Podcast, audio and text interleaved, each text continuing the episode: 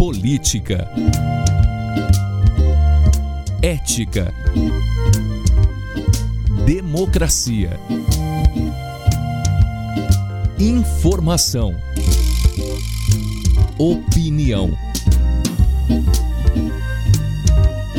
Pode falar. Apresentação Cileide Alves e Rubens Salomão.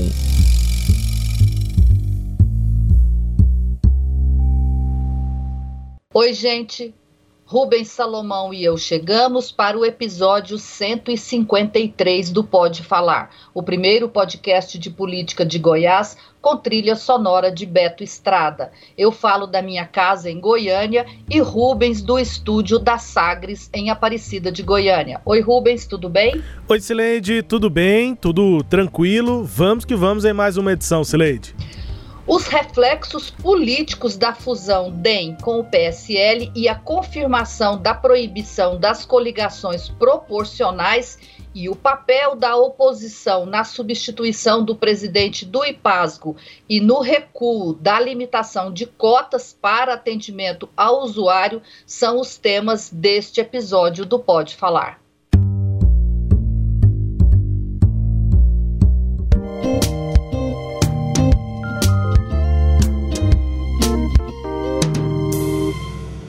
Senado decidiu nesta quarta-feira manter a proibição das coligações para as eleições proporcionais. Um dia antes, a Executiva Nacional do DEM aprovou por unanimidade a convocação de convenção nacional para a primeira quinzena de outubro para avaliar a fusão com o PSL. O governador Ronaldo Caiado é um entusiasta da medida. Tá vendo minha alegria hoje também, não tá? Acabei de chegar de Brasília. Realmente o resultado ontem foi 40 a 0, então foi por unanimidade. Então isso mostra que o partido teve a sensibilidade nova neste momento político, onde tudo caminha. É lógico que não vou antecipar, mas o processo, provavelmente, de coligação não deverá existir, e como tal, a necessidade dos partidos se agruparem e formarem partidos fortes para que tenham condições de montar suas chapas de deputados federais, como também de deputados estaduais, e serem competitivos. Não é? A pulverização partidária mostrou que, diante da nova regra, fica extremamente difícil para os partidos poderem sobreviver.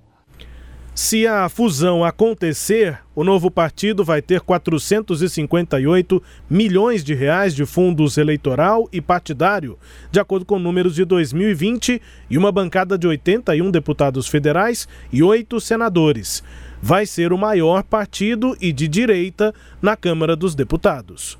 E a ideia dessa, dessa nova força que surge é ser uh, uma organização da direita, mas não uma direita alinhada ao Bolsonaro, não uma direita que esteja submetida à área de influência do Bolsonaro, né? Uma direita que vai combatê-lo.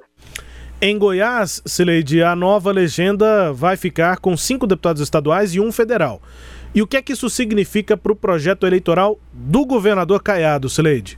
Rubens, é, eu acho que o mais importante aí para o governador é que ele acaba com o PSL, né, em Goiás. O PSL que é um que foi um partido aí importante nas eleições de 2018, a pró Bolsonaro e que poderia tender para o lado dessa direita bolsonarista, né?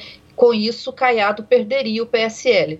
Com a União, ele traz para o grupo dele o delegado é, Valdir, né, o Soares, que era o presidente do PSL, que o apoiou em 2018, mas que estava agora é, distanciado, e com isso, um, um, cabo eleitoral importante e uma legenda importante. E, óbvio, mais tempo de televisão e mais recursos dos fundos eleitoral e partidário para a própria campanha do grupo dele. Então, eu acho que esse é o ponto mais positivo para Ronaldo Caiado. E aí, olha só que interessante: o Caiado com a confirmação, né, nesta sexta-feira aí, da aliança com o MDB, ele conseguiu, com essas duas jogadas, é, atrair dois grupos políticos importantes para a base dele. O MDB, que foi oposição em 2018, agora junta-se a ele, né?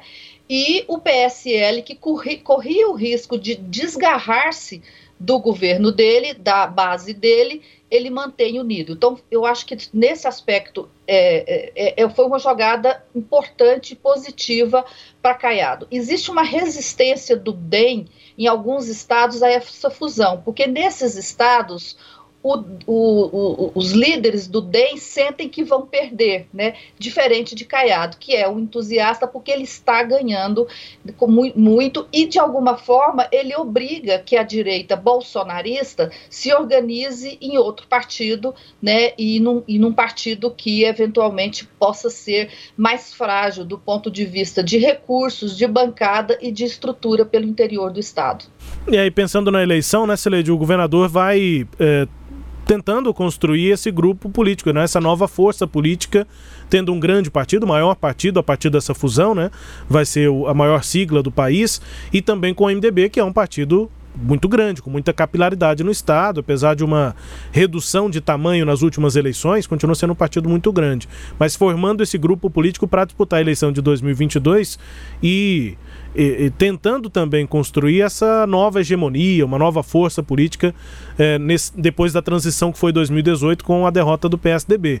Mas também com um movimento, pensando especificamente na disputa da eleição, que é a tentativa do governador, que para alguns aliados com, os, com quem eu conversei nessa semana pode ter saído pela. o tiro pode ter saído pela culatra, de é, isolar o Gustavo Mendanha, que é hoje o principal nome da oposição, e ele sai dessa, desses movimentos todos, principalmente o do, da adesão uh, do MDB ao a base de Caiado, né, ele sai ainda mais centralizando as forças na oposição, né? Mas enfim, são movimentos do governador para tentar consolidar um grupo político, né, seria de uma força política para esse processo de 2022, apesar de que o mesmo é, processo, mesmo as mesmas atitudes do governador também acabaram resultando num fortalecimento, né, colocando ainda mais Gustavo Mendanha como central na oposição, Sileide. É, Rubens, é, nem, não é possível ganhar tudo, né? Então, com essa ação, o governador atrai o MDB, mas toda ação tem sua reação e, e, era de se esperar que a reação viesse forte, né? E veio. Eu, se ele achou que ele ia tirar o, o, o Gustavo da jogada, achou errado. Né, porque o, o que ele fez foi criar dificuldades para o Gustavo, mas ao mesmo tempo, isso é, leva a um outro quadro político e o, e o, Gustavo está construindo esse quadro político.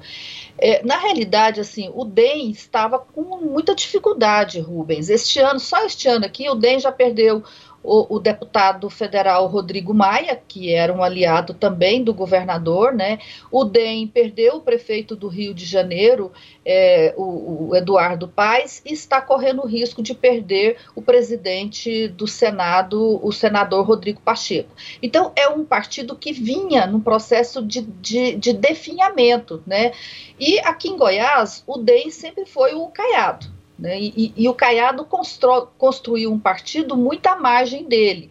É, ele é um partido de agregados dele, né? Assim, não, é, fora o Caiado, você não vê uma liderança expressiva dentro do DEM. Não vale dizer o, o, deputado federal Zacarias Calil, porque ele não é, não chega a ser uma liderança política, ele é mais uma celebridade que entrou para a política. Então, é, o Caiado sempre teve esse estilo, né, de, de, de ter em volta dele é, apenas pessoas que são ligadas e, e, hierarquicamente inferiores a ele. Tanto que o Vilmar Rocha deixou o PFL porque não conseguiu né, manter-se na liderança com esse estilo do Ronaldo Caiado. Então, o DEM precisa dessa, dessa revigorada. É, essa decisão de não ter coligação mais vai mudar o quadro partidário em Brasília. Fala-se que Brasília, a Câmara dos Deputados, é, vai ter a, o, a Série A, os partidos da Série A, os partidos da Série B e até partidos da Série C. É, ficarão na Série A os partidos mais fortes. E o DEM não estaria entre esses. O PSL estaria, mas o DEM não estaria. Então, com a fusão, o DEM se coloca nessa primeira é, categoria aí. Ao PSL interessa tirar a imagem de partido bolsonarista. E uma prova disso é que o, o, novo partido ainda não tem nome, mas uma coisa já está decidida: o número não vai ser 17, vai ser o 25 do DEM. Por quê? Para desassociar o, o partido é, de Bolsonaro. Então, eu acho que os dois ganham com isso e constroem aí já um primeiro grande partido, que é esse partido de direita, para essa nova composição que a gente está vendo surgir aí em função da proibição das coligações. Outros partidos também certamente vão fazer essa movimentação, talvez não agora, como está fazendo o DEM, mas depois da, das eleições, dos resultados das eleições. E pode ser, inclusive, que esses partidos que hoje estão agrupados no chamado Centrão, né, que é, é o jornalista José Roberto Toledo, da revista Piauí, gosta de chamar de, de Arenão, porque é a mesma base da antiga Arena que, que deu sustentação política à ditadura militar, talvez esses partidos também vão fazer algum movimento nesse sentido de, de organização aí é, para essa nova realidade. Então é, é, a chamada direita civilizada, como disse agora há pouco, a gente ouviu a fala da jornalista Dora Kramer na, na que, que no comentário que ela faz lá na Band News, é que está se organizando em torno desse grupo. Então eu acho que é um passo eleitoral que Caiado está dando agora, mas é também um passo já para esse novo cenário pós-fim das, das coligações proporcionais, Rubens. É, com, com esse desafio de conseguir nomes, né, Celeste? Porque uma das metas é conseguir uma candidatura alternativa para presidente da República, né? É, como você disse, o Rodrigo Pacheco está saindo do DEM, está com essa possibilidade, mas agora com a fusão é, é, fica, é um novo ingrediente que entra nesse, nesse cenário, né? Para análise dele, mas ele está sendo muito cobiçado, muito seduzido lá, tentando é, a filiação dele, o Gilberto Kassab do PSD, também para tê-lo como candidato a presidente da República. Mas os nomes ainda parecem não pegar, né? Diante da polarização Bolsonaro e Lula, né? Luiz Henrique Mandetta, Rodrigo Pacheco, outros nomes colocados, estão falando até da possibilidade de Ronaldo Caiado, muito provavelmente não, né? Deve ser candidato à reeleição aqui, mas é, tem esse desafio de buscar romper a polarização, por mais é, forte que o partido nasça, né? Que ele suja.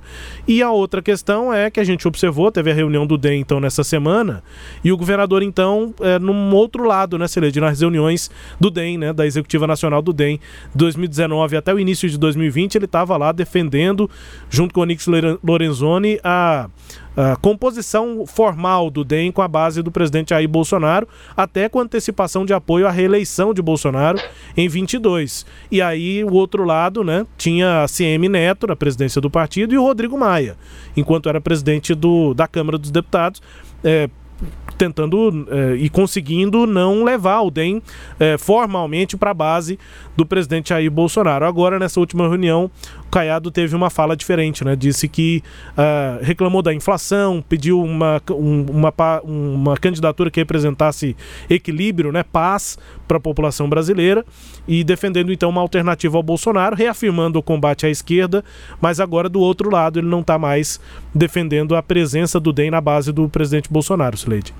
É, o governador precisa muito que a terceira via se viabilize, né? Não está fácil, a, o momento político é muito polarizado aí entre Bolsonaro e Lula. É, e Caiado deixou isso claro, né? Ele precisa de um candidato de terceira via para ter uma alternativa ao Bolsonaro, porque cá para nós, né, Rubens? Se não tiver essa alternativa, é, é, óbvio que o governador vai ficar, vai continuar ao lado de Jair Bolsonaro, mesmo que ele fique mais neutro né, no primeiro turno da eleição, mas se Bolsonaro for para disputa e for para um segundo turno com Lula, ele vai ficar ao lado de Bolsonaro. Então ele está numa posição difícil para ele, porque é, ele é um, mais do que qualquer assim grupo político. Eu acho que ele precisa muito dessa terceira via para descolar de Bolsonaro e dessa imagem que ele é, que está incomodando ele de, de, um presidente que não dá sossego para ninguém dia nenhum, hora nenhum, Rubens. Eu gostei da expressão que você usou nessa semana, Celede. O governador está tá acendendo vela para Deus e para diabo e para o diabo, né? Exatamente, porque ele não quer a candidatura de Bolsonaro, e aí ele dá esses sinais bem fraquinhos, né, como ele deu nessa convenção, na, na, na reunião da executiva do DEM na terça-feira, mas ao mesmo tempo a, é, faz um afago, produz um afago em Jair Bolsonaro. Quer dizer, qualquer coisa fica fácil para ele de continuar onde está desde 2018. Bom, e assim terminamos o primeiro bloco.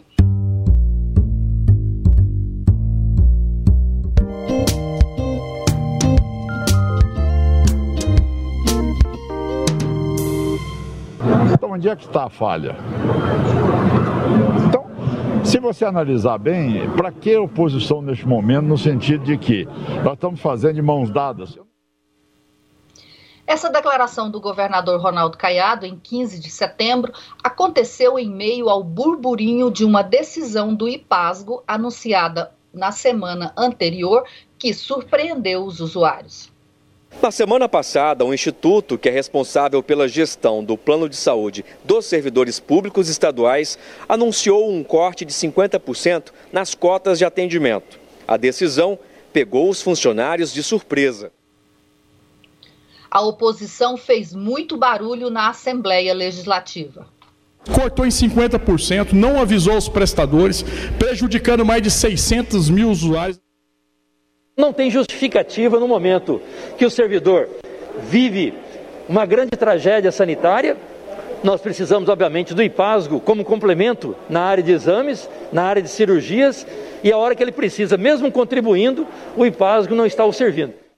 A Comissão de Saúde da Assembleia Legislativa, presidida pelo deputado estadual Gustavo Seba, do PSDB, decidiu entrar com uma medida cautelar no Tribunal de Contas do Estado, o TCE, contra a redução dos atendimentos pelo IPASGO. No dia 16 de setembro, o conselheiro Selmar Reck determinou ao IPASGO o imediato estabelecimento das cotas anteriormente definidas para atendimentos e exames eletivos dos seus beneficiários. Para o conselheiro do TCE, não se mostra minimamente razoável, sob qualquer ponto de vista, que os recursos recolhidos pelos usuários, pelo, pelos usuários do IPASGO para custear suas despesas médicas sejam retidos pelo Estado.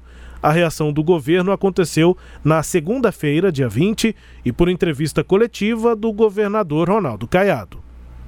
Então, o que eu quero dizer aos usuários é que eles fiquem tranquilos. Não terá nenhum corte de procedimento na consulta, no tratamento, é, nas cirurgias, de maneira alguma. Um constrangido governador revelou que houve aumentos de quase 30% nos gastos do primeiro semestre de 2021 em comparação com o mesmo período de 2020 na realização de exames, né, principalmente, e anunciou uma auditoria nas contas.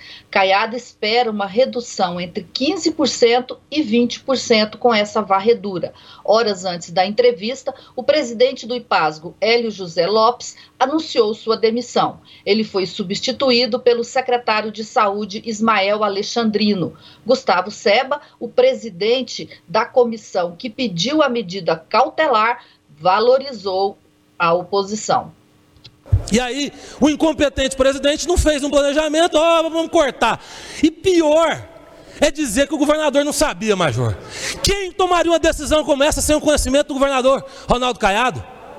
Ninguém. O governador sabia sim. E por quê? Porque ele estava de olho nos 600 milhões de pasgo. Ele queria usar isso de caixa, porque ano que vem tem eleição. Será que essa história responde à pergunta do governador para que oposição, Rubens? Pois é, Sileide, e até a pergunta que ele faz literalmente, né, de é, ele faz essa de para que oposição e também onde está a falha, que foi que a gente ouviu, né?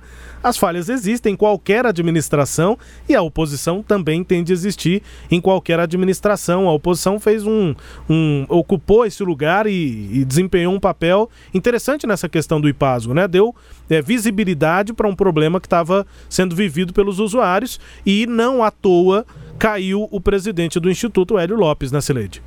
Pois é, Rubens, é, o case Pasgo, né, vamos tratar assim, aconteceu para infelicidade do governador paralelamente ao momento em que ele estava se sentindo assim tão poderoso, tão forte, que veio com essa de que para que oposição. Eu acho, eu estou chamando de case pasgo porque ele responde, né? Esse case responde à pergunta do governador.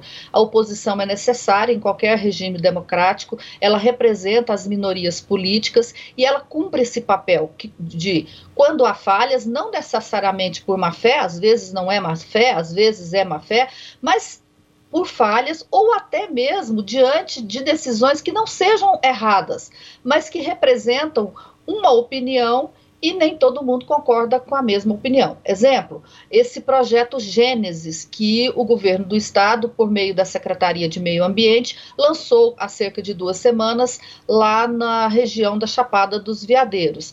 É um projeto com investimento numa infraestrutura física grande né, para ser construída lá, e houve uma reação da população local que discorda da proposta. Dizer, ninguém está falando que é errado o que o governador está propondo, mas as pessoas podem discordar do projeto da política pública que ele propôs. Aí entra a oposição.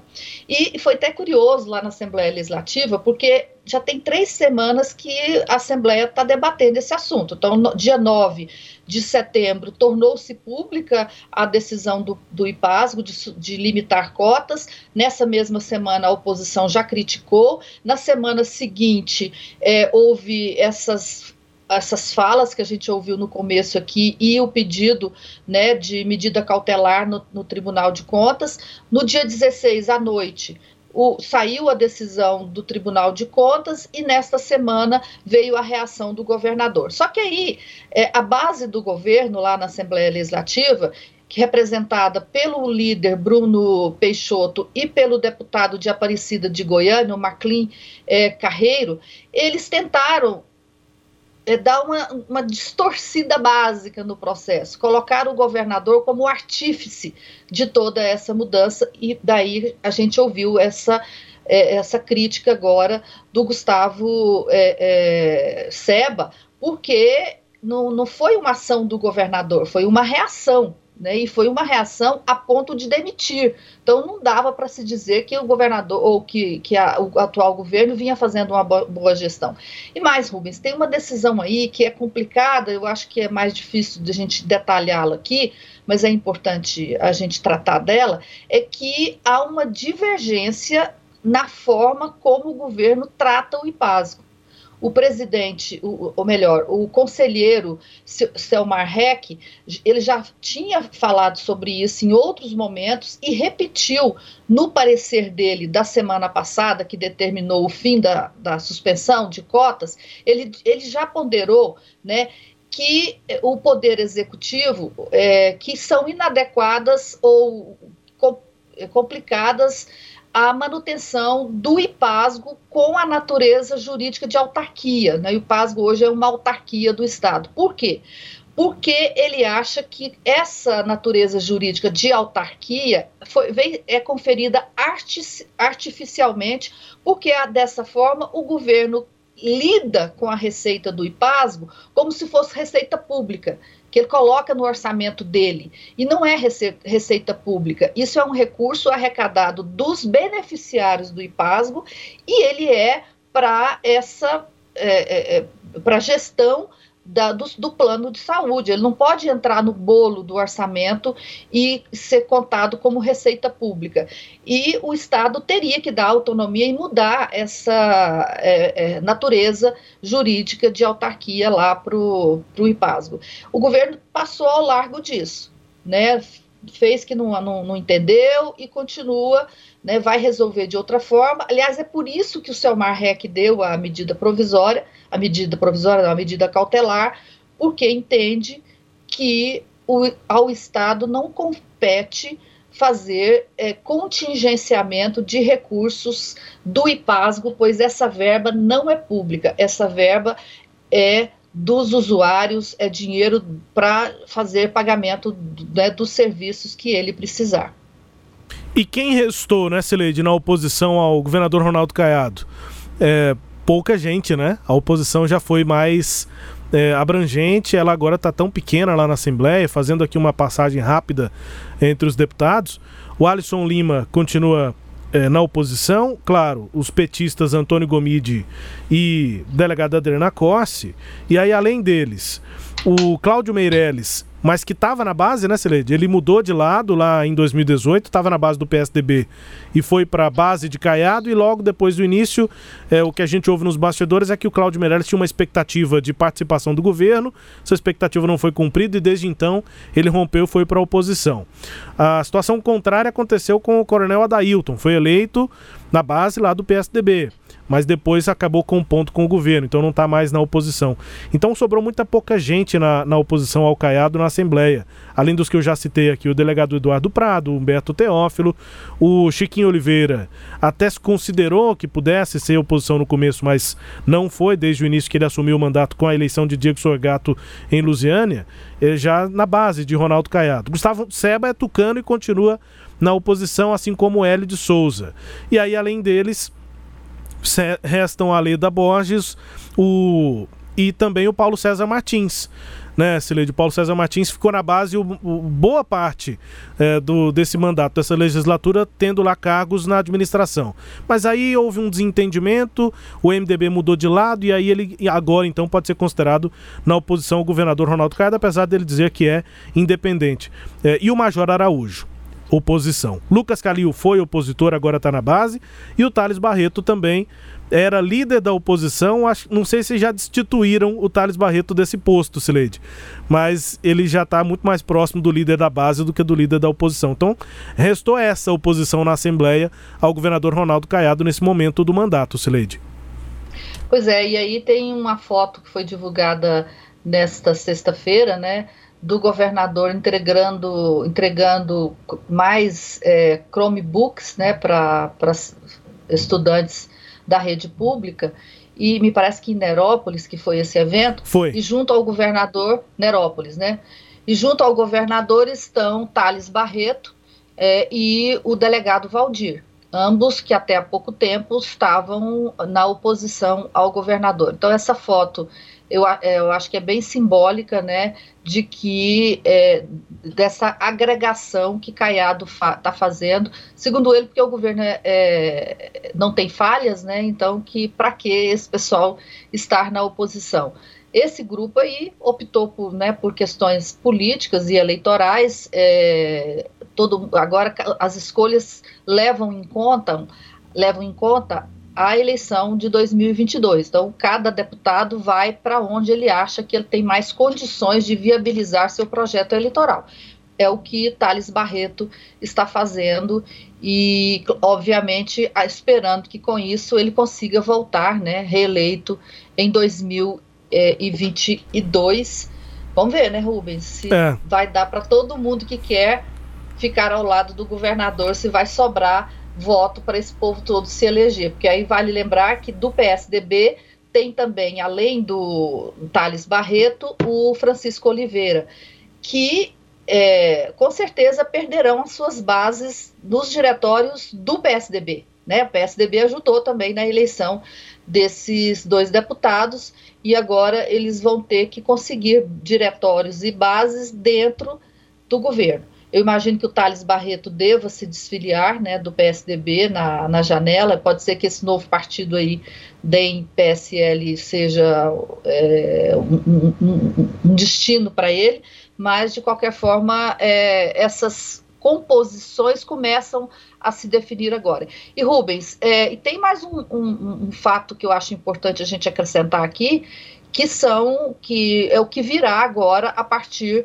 do evento desta sexta-feira de consolidação dessa aliança do Ronaldo Caiado com o MDB. Né? A partir de agora, é, Daniel Vilela vai precisar de trabalhar para ser aceito e não por outro motivo. Na semana passada ele já se reuniu, aliás, nessa semana que está terminando, na sexta que a gente está gravando o programa, ele se reuniu com o prefeito de, de lá de Anápolis, né, o, o Roberto Naves, para quebrar o gelo desse primeiro contato. Então ele vai ter que quebrar o gelo também com Paulo é, do Vale, lá de Rio Verde. Ele já se aproximou do pai do Renato Castro, lá de Goianésia, né, para tentar fazer uma ponte aí com o Renato Castro, e o Renato Castro, de todos os ex-MDBistas, é o que tem mais motivos para ter mágoa de, de Daniel Vilela, afinal, ele ficou sem legenda para disputar a eleição e teve que sair, né, no meio do, sem poder disputar a própria reeleição. É, o partido impediu e, que ele é, disputasse a reeleição em Goianésia, né?